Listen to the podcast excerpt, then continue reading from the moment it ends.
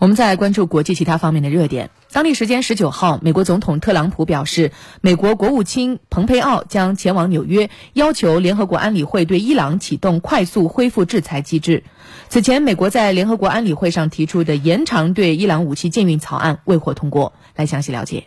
特朗普当天说，美国寻求重启对伊朗的所有制裁。美国总统国家安全事务助理奥布莱恩十四号表示，美国将在联合国安理会启动快速恢复制裁机制，以恢复由联合国主导的对伊朗全面制裁。安理会当天未通过美国提出的延长对伊朗武器禁运决议草案。安理会十五个成员国中，美国和多米尼加共和国赞成，俄罗斯和中国反对，英国、法国、德国等十一国弃权。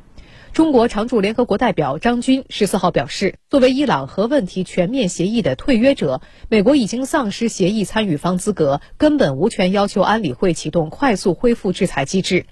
欧盟外交与安全政策高级代表博雷利的发言人十六号说，美国已不是伊朗核问题全面协议的参与方，因而无权启动快速恢复联合国对伊朗制裁的机制。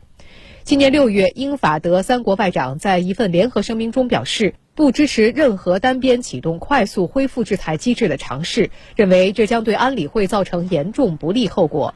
二零一五年七月，伊朗与美国、英国、法国、俄罗斯、中国和德国达成伊朗核问题全面协议，联合国安理会随后通过第二二三幺号决议，对伊核协议加以核可，决定维持联合国对伊武器禁运至二零二零年十月十八号。这一决议中设有快速恢复制裁条款，若伊朗被认为违反伊核协议，则将自动恢复2015年伊核协议达成前联合国对伊实施的制裁。2018年5月，美国单方面退出伊核协议，随后重启并新增一系列对伊制裁措施。